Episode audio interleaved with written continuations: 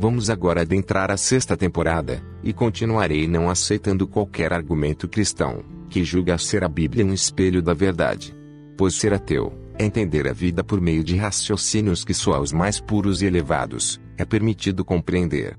É ter estrutura intelectual para buscar conhecimentos verdadeiros, para darmos a vida aos significados reais, para nunca mais otorgarmos isto, a hipotéticos prepostos divinos, que sei, são reflexos de uma mentira, e esse deve ser o motivo pelo qual Deus não me adicionou.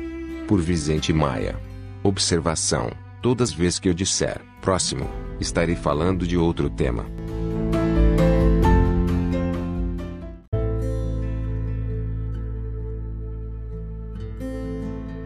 Ser ateu não é só não aceitar ter de entrar em repartições públicas e ser forçado a ver a imagem de um homem agonizando em uma cruz, cravado por pregos, discordar da mensagem, Deus seja louvado impressa em nosso dinheiro, ficar indignado ao ser comparado a radicais com cunho em magia negra, não admitir a divindade de Cristo, não aceitar a existência do céu e do inferno, recusar milagre, repudiar o caráter divino da Bíblia, ou qualquer outro tipo de manifestação religiosa menos popular.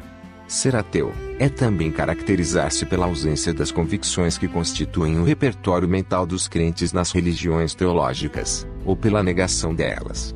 Em suma, não acreditar em Deus não basta para ser ateu. Pois ser ateu não é uma simples oposição ou rebeldia contra uma crença. Ser ateu vai muito além até mesmo de buscar todos os elementos possíveis que possam manter nossa descrença. Próximo.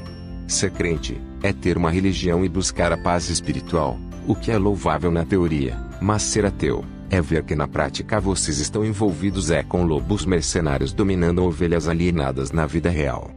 Próximo. Ser crente é ter a impressão que o ateísmo seja simplesmente uma recusa em aceitar o óbvio, como faz bilhões de seres humanos que alimentam crenças ilusórias, das quais não se tem suficiente evidência, por acharem que isso seja racional. Mas vocês não acham que racionalidade é justamente aceitar, ou querer provar, como quer o Dr. Craig, o que não existe, embasado em fé. Próximo. Um místico pode até acreditar que a fé dá provas, ou mesmo que ela em si é uma prova, de que a falta de evidência, da existência de Deus, seja evidência. Mas não explica que para provar isso, é necessária muita fé até para se acreditar nisso. Próximo. Qual o sentido do Dr. Craig, de induzir pessoas a abdicar de ter uma visão cética da realidade da qual fazemos parte, por termos tido coragem de duvidar e fazê-los preferir o mundo da crença, mesmo sabendo que dentro de suas cabeças há um universo de dúvidas e desconfianças quanto à questão da existência de seu Deus e mesmo assim, por medo, preferirem continuar acreditando. Próximo.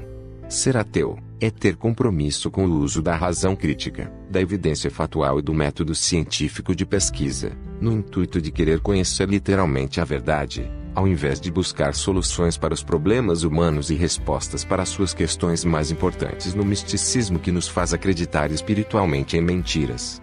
Próximo.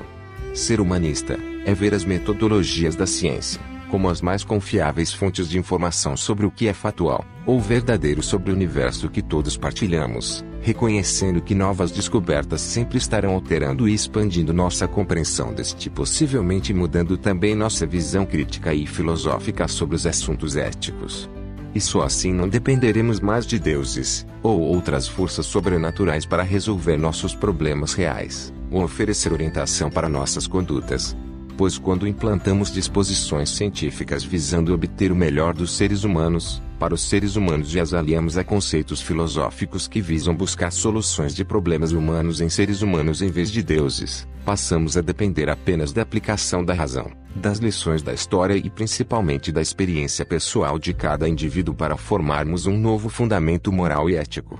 Este sim preencherá as nossas reais necessidades ao mesmo tempo em que dará um novo sentido e forma para nossas vidas baseada em valores humanos e naturais, dentro do espírito da razão e do livre pensamento, com base nas capacidades humanas e não mais em asserções indemonstráveis que não só requerem a suspensão da razão por requerer fé, mas por fazerem também religiosos acreditar que a fé seja mais importante do que a busca da verdade pela razão. Próximo. Ser humanista não é só apelar ao uso da razão com o objetivo de alcançar o bem-estar da humanidade, em vez de procurar cumprir a vontade de Deus, ou de supostas autoridades religiosas. é principalmente saber usá-lo para rejeitar ditames religiosos em prol do avanço da humanidade pelo seu próprio esforço.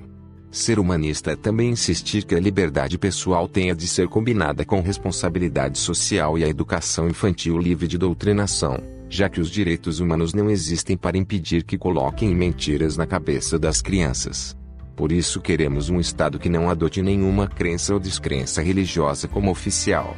Queremos um Estado que adote a neutralidade total de credo, fazendo todos serem iguais perante a lei independentemente de religião ou religião.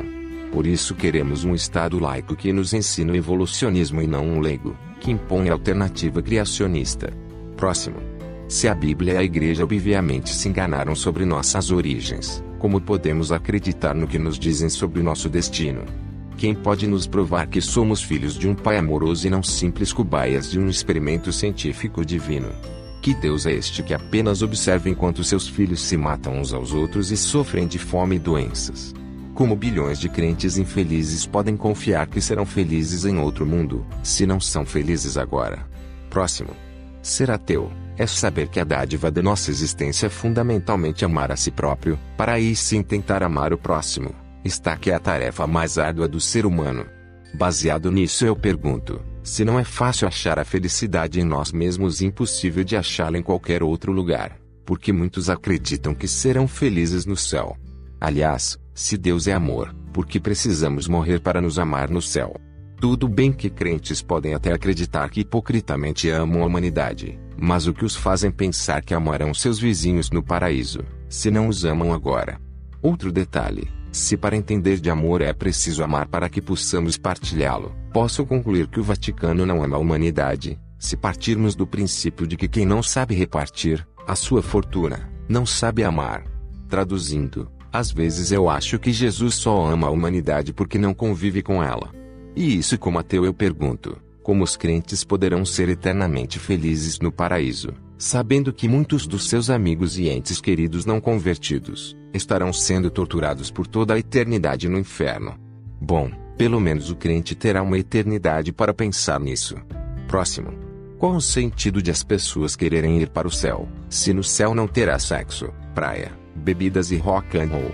Qual a graça de ficar ouvindo som de harpa, música gospel, assistir filmes religiosos e ter de cortar o pinto quando virarem anjos? Lembraria um crente. Uma das vantagens é que antes de cortarem o nosso pinto para virarmos anjo, é poder mijar lá de cima em vocês. Pois no inferno vai ter muita carne assada e bastante chorinho. Mas não se esqueçam que no céu você terá que fazer quase tudo aquilo que você não fazia na terra. Como? Ler, ajudar o próximo, ser verdadeiro, ser bondoso, ser obediente, tolerante e ecumênico.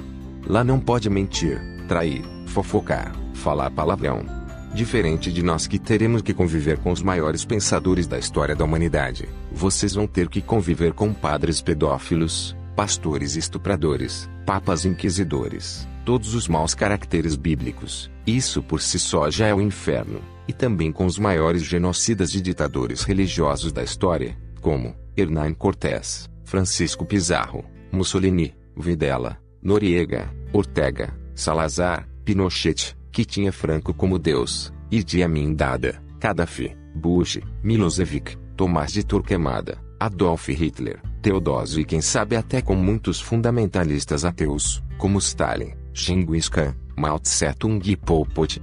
Próximo. Eu até posso entender que Deus enviou a doença da vaca louca, a gripe suína e a gripe aviária para castigar esses animais, até porque está escrito para não darmos aos cães o que é santo e nem darmos pérolas aos porcos.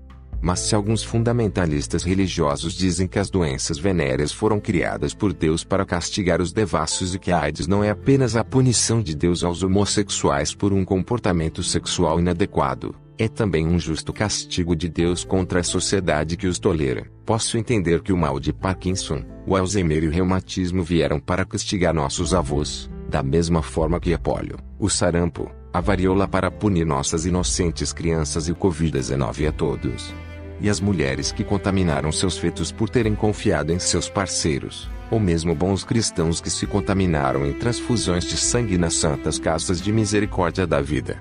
Eu, se fosse Deus, mandaria logo a cura da TPM, antes que as mulheres descubram o que o Senhor disse sobre elas na Bíblia.